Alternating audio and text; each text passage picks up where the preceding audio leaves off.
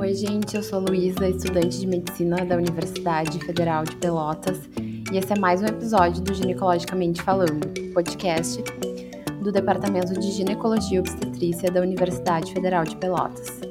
E hoje o episódio será diferente. Iremos entrevistar uma mulher vivendo com o vírus da imunodeficiência humana, muito conhecido por HIV para entender melhor da perspectiva dela sobre essa condição, as mudanças na sua vida a partir do diagnóstico e como foi encarar todas as situações decorrentes de tal patologia. Thaís, muito obrigada por participar desse episódio. É uma honra recebê-la no nosso podcast nos ajude a entender melhor por tudo que tu passaste até aqui. É, obrigada a você pelo convite. É muito bom estar aqui, né, para poder contar a história, tirar um pouco desse mito aí, né, que as pessoas têm sobre HIV e AIDS. Então, acho que é, minha história passa por muitas situações de HIV e AIDS. Aí, então, é, sempre que eu conto, acho que todo mundo acaba aprendendo um pouco junto. Eu também não sabia muito assim sobre sobre a doença. Quando eu passei para o lado de cá, que eu comecei a entender mais, né. Então, eu descobri que eu era HIV positivo em 2014, quando meu ex-namorado morreu é, de complicações é, em decorrência da AIDS, né? Então a gente namorou um tempo, é, ele ficou doente, teve uma pneumonia, depois ele teve uma segunda pneumonia. nessa segunda pneumonia ele ficou internado e ele, tanto ele quanto a família falavam que era justamente por causa do dessa primeira pneumonia mal curada. Então eu sempre muito envolvida naquela situação, nunca me ocorreu nada de diferente assim para mim. era tudo muito, poderia ser aquilo, né? Então nunca, nunca passou nada diferente para mim, assim. E aí teve um dia que ele foi entubado, e ele ia sempre numa piora, piorava, piorava, piorava. É, quando ele foi entubado, a gente não conversou mais, e quando ele estava muito mal, assim, no leito de morte, a família me, me chamou no hospital e falou: olha, Thaís, o que ele tem é, é a AIDS, já num estágio terminal, um estágio bem avançado. É, e aí, nessa situação, eu peguei ele ainda no hospital, eu fiz um teste rápido, né, num posto, que você pode fazer um teste em qualquer, qualquer posto, então eu fiz um teste que você fura o dedo e sai em 15 minutos, e deu positivo, né, obviamente, mesmo porque eu tirei o preservativo logo no começo do relacionamento, então, é, com dois meses, dois, três meses eu já não usava preservativo, então, durante aí um ano, e mais de um ano, né, a gente se relacionava sem preservativo, então, quando eu fiz o teste, era bem provável que eu tinha, né, o vírus. O, uh, as pessoas perguntam como foi pegar o resultado na mão, mas para mim, eu acho que eu descobri quando a mãe dele me falou, né? Naquele momento eu falei, é, putz, eu tenho o vírus com certeza. Então eu descobri nessa situação, e aí acho que uns dois, três dias depois que eu peguei o exame, eu fui no hospital meio que me despedi dele, assim, porque também estava muito pesado para mim ficar frequentando o hospital depois daquela situação, e aí eu passei né, falei para os meus amigos, falei, ah, vamos, vamos para a praia, quero ir para a praia um final de semana, aí quero esparecer.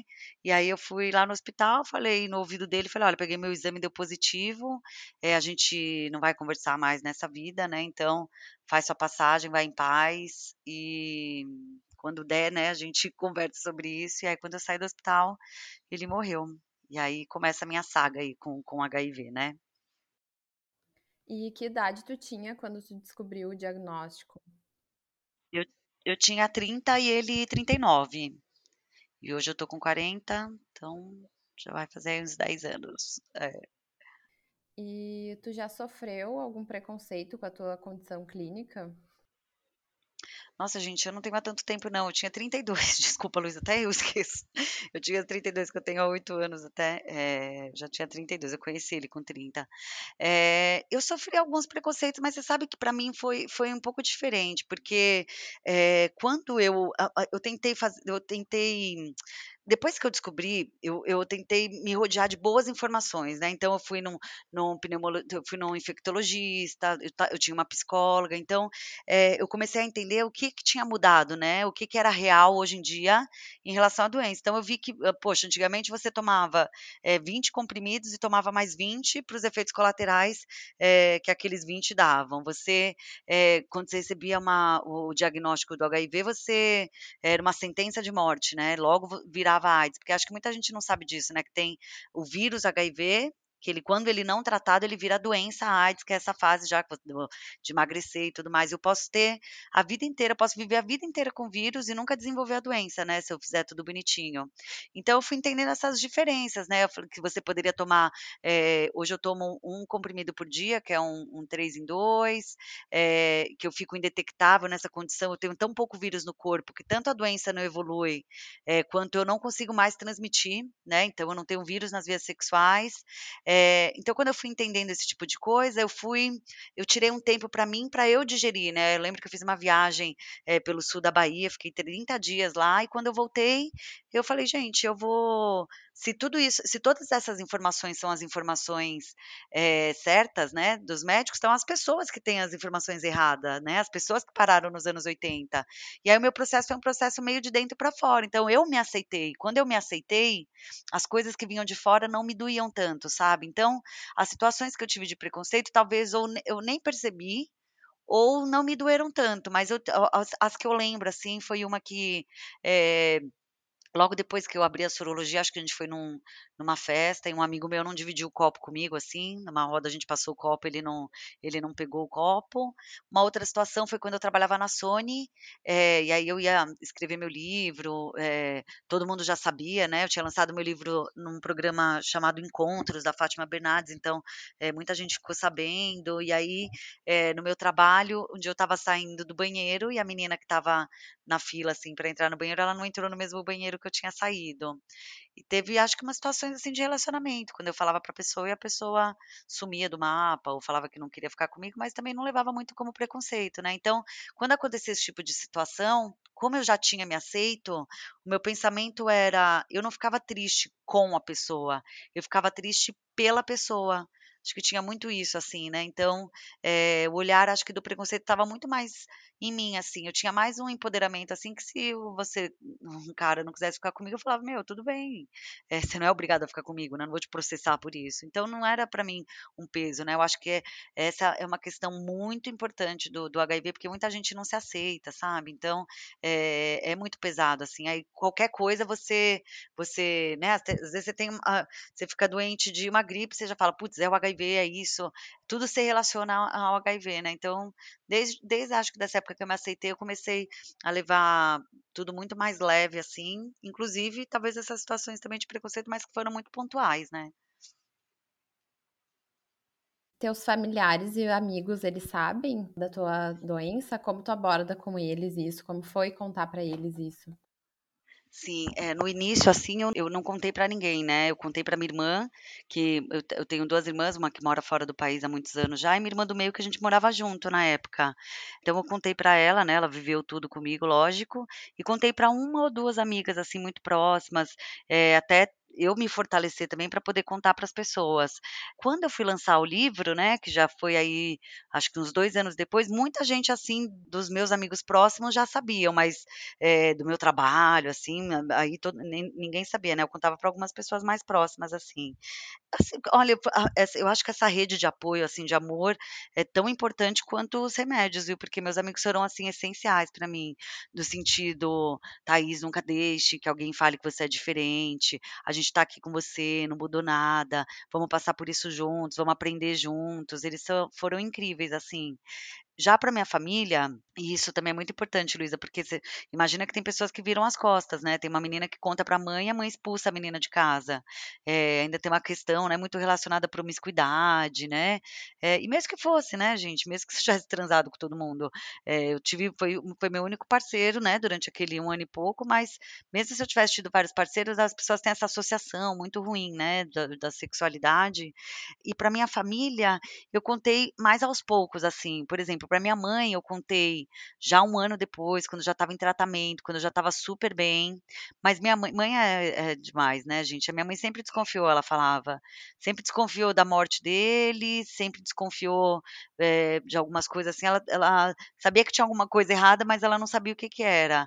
Mas quando eu e aí eu contei para minha mãe, a a princípio, assim, ela, lógico, me apoiou, mas depois eu fiquei sabendo que ela passou super mal, né, pela minha irmã, que ela ficou muito preocupada, que eu ia morrer, que eu ia sofrer muito preconceito, tal, e aí mas ela, né, minha mãe é tão maravilhosa, ela não tentou não não deixar que isso chegasse em mim. Então, eu fui aos poucos, assim, eu falei aí eu contei pra minha mãe, mas aí quando ela viu que eu estava super bem, também aos poucos ela foi entendendo junto com comigo, e hoje em dia ela conta para as amigas dela com o maior orgulho, né, assim, eu fui fazer a unha agora, ela: "Ai, todo mundo, sua mãe veio aqui, cadê seu livro?". Minha mãe já conta pra todo mundo, inclusive na manicure, que é uma coisa super delicada, né, de alicate, e e eu acho tão legal que as pessoas eu vejo como as pessoas estão evoluindo, né, porque eu recebo mensagens de pessoas que que a manicure não faz a unha da menina, né, e aí todo mundo já acha, eh, o maior barato, acha, eh, acha legal, né, não acha uma coisa super pesada. E aí meu pai foi saber mais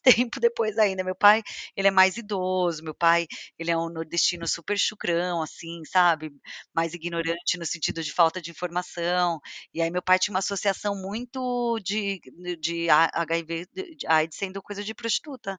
E aí meu pai falava quando me quando eu contei pra ele, ele falou assim: "Mas filha, você não trabalhava na Samsung?". Eu falei: "Não pai, não pai, eu trabalha" E aí eu acho que pra cada pessoa e pra cada faixa etária, assim, você tem que contar de de uma maneira, assim, né. Quando eu fui contar para os pais do Rodrigo também, contei com muito cuidado, primeiro eu falei das crianças, depois eu falei do Rodrigo e depois eu cheguei em mim, né, pra eles entenderem primeiro que as os netos dele estavam bem, o filho dele estava bem, aí eu comecei a explicar mais mais a 2. Então, dependendo da da da turma, assim, eu vou por um approach.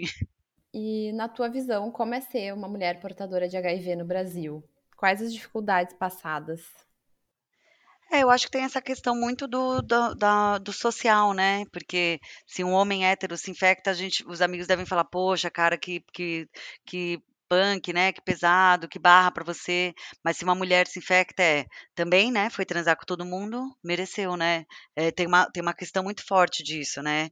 E eu eu acho que essa eh, o ser mulher já já tem uma série de questões, né, das de de várias dificuldades aí, de, eh, de inseguranças, né, no trabalho, por exemplo, né, que a gente sabe que uma uma grande parte das mulheres ganham menos que os homens, em cargos iguais, então ainda a questão do HIV vem como um agravante, assim. Mas eu acho que, eh, essa evolução da medicina, por exemplo, de eu poder ser mãe, faz com que o ser mulher seja algo, eh, fora da curva, assim, né, de de empoderamento, de mudança, de da quantidade de coisas que mudaram, mas eu acho que eu nunca sofri, assim, por ser mulher, porque também, eh, tem tem uma questão que que também é a minha história, sabe, Luísa, porque quando eu falo sobre sobre tudo que eu falo, é é mais, eh, a minha vivência, né, então eu tive muito apoio dos meus pais, eu tive muito apoio dos meus amigos, eu trabalhava numa multinacional que era Samsung, fui pra outra que era Sony, hoje eu trabalho numa empresa de ovo que é o Ovo Maltini, que eu fui contratada, as pessoas sabendo do HIV, eh, que eu já fui contratada já fazendo parte do comitê de diversidade e inclusão, e a gente sabe que na realidade não é assim, né, as meninas são expulsas de casa, as pessoas são demitidas por causa do do HIV, ou com certeza nem contratadas quando sabem, eh, então tem tem tem várias questões também, a minha história eu eu eu fui muito bem, eh, e e por tudo que tá em volta aqui. Então até na maternidade, por exemplo, eh, eu sei que quando a gente vai pra uma menina da periferia, negra, com HIV, é óbvio que é um tratamento totalmente diferente do meu, eu não posso nem dizer que que é tudo linear, sabe. Conto a minha história do do meu prisma, mas a gente sabe que num geral não é assim, né, a minha história é um pouco fora da curva quando a gente olha, eh, por aí. Mas eu acho que quando quando você, eh, fala de mulher, eu acho que a informação empodera, não adianta, né, se você pegar é porque a gente acha que falar sobre sexo com criança é ensinar a criança a transar, ao invés de ensinar a criança aonde o outro pode ir no limite do seu corpo, né. Meu filho ele tem 5 anos e ele fala: "Meu, no meu pipi você não pode pegar", não é, né, ele sabe disso. Então uma mulher, uma menina que conversa, que sabe sobre sexo, seja em casa, seja, eh, na escola, onde ela conversa, eh, se um cara quiser: "Olha, eu quero transar sem camisinha porque eu acho mais gostoso", ela vai falar: "Não", eh, ou se não: "Puts, ah, você toma anticoncepcional, você não vai engravidar, vamos transar sem camisinha", ela vai falar: "Não, não é só pra isso que a camisinha me protege, é contra a doença, contra a gravidez, contra um monte de coisa". Então, eh, eu acho que essa questão da mulher é é isso, né, essa vulnerabilidade do nessas situações, né, quando a mulher depende financeiramente do homem, a menina é mais nova, aí você fica mais vulnerável, né, a se defender. Ou no meu caso, né, que eu tinha Acho que também o meu foi uma mistura de inocência também, com muita confiança, com não sei o quê, porque eu achava que era algo muito distante de mim, e, e eu também confiei, assim, né? Porque eu acho que aí, uma menina apaixonada, assim, eu falei, ai, gente, nunca passou isso pela minha cabeça. Então, acho que tem algumas questões aí de mulheres que a gente fica um pouco mais suscetível, assim, né? E o tratamento? Como é a rotina de consultas, de revisões e de exames? Na verdade, o, o, teve alguns, alguns momentos, né? Por exemplo, no, durante a minha gestação, eu ia um pouco mais no médico para saber se eu sempre estava indetectável, que é aquele se o vírus está dormindo, né? Que eu tomo remédio, mas eu, tenho, eu não tenho vírus circulando no corpo, né? Ele está ali escondidinho. Eu, eu, eu, ia um pouco mais no infectologista, mas hoje em dia, minha rotina, eu vou de oito em oito meses, não precisa ir muito, né? E aí eu faço um exame de sangue, que ele mostra, né, se eu estou ainda indetectável, então ele mede a carga do vírus, e aí dá indetectável ou não, e o seu CD4, que é a defesa do seu corpo, né? Então, a conta é essa, a carga do vírus sempre está baixa e o seu CD4 sempre está alto, né? Que é a sua imunidade. É, e aí ele vai só medindo isso numa curva assim, de resto, olha, eu nunca. Uh, tem, acho que, que, hoje em dia você tem menos efeitos colaterais mesmo com os remédios novos. É, tem algumas pessoas que não se adaptam, aí junto com o seu médico você tem que achar um esquema que você se adapte, mas eu nunca tive efeitos colaterais assim. Fui muito bem com, com esse esquema e já tomo ele há oito anos assim. Quando sai coisas mais novas, né, novas que a longo prazo, por exemplo, causam menos efeitos colaterais, então o governo troca, e aí eu troco também, eu troquei uma vez, e quem se infecta mais recentemente já vem com esses remédios novos, então é, sempre tem essa adaptação, mas é, minha rotina de, de, de, médico, assim, é, é, simples, né, não é nada nada fora da curva, assim, eu vou no infectologista de oito em oito meses, faço essa bateria de exames, né, para ver se está tudo bem, e sigo assim, para ver sempre se eu estou indetectável mesmo. E o, a tua medicação tem que tomar diariamente? Sim, tem que tomar. É, isso, é, isso é uma questão importante, né? Eu acho que de tudo aí do HIV, o que faz as pessoas estarem bem, né? Segurar a onda, ficar indetectável, ter uma vida normal, que a gente tem uma vida normal, é você tomar. Aí você tem que fazer tudo certinho, tomar o remédio todo dia, mais ou menos no mesmo horário. Então eu tomo. Tem gente que toma de manhã, mas eu tomo à noite eu prefiro tomar à noite que eu tenho um pouquinho de sono. Eu tomo, eles são dois comprimidos, mas são três compostos em dois, né? Que a gente fala que é o três em dois. Eu tomo todo dia à noite, todo dia, todo dia, todo dia. Eu não posso esquecer, assim não tem problema se esquecer, né? Mas não é legal você tomar errado, deixar de tomar, tomar uma semana e daqui a pouco toma de manhã, porque aí o vírus pode pegar resistência, aí você deixa de estar indetectável e aí começa a ficar perigoso. Então, é você tomar certinho e sempre, continuamente. E é por isso que o Ministério da Saúde diz que hoje o HIV é uma doença é, crônica, como pressão alta e diabetes, que você tem que acompanhar diariamente, né? A mesma analogia, né, que eles entendem.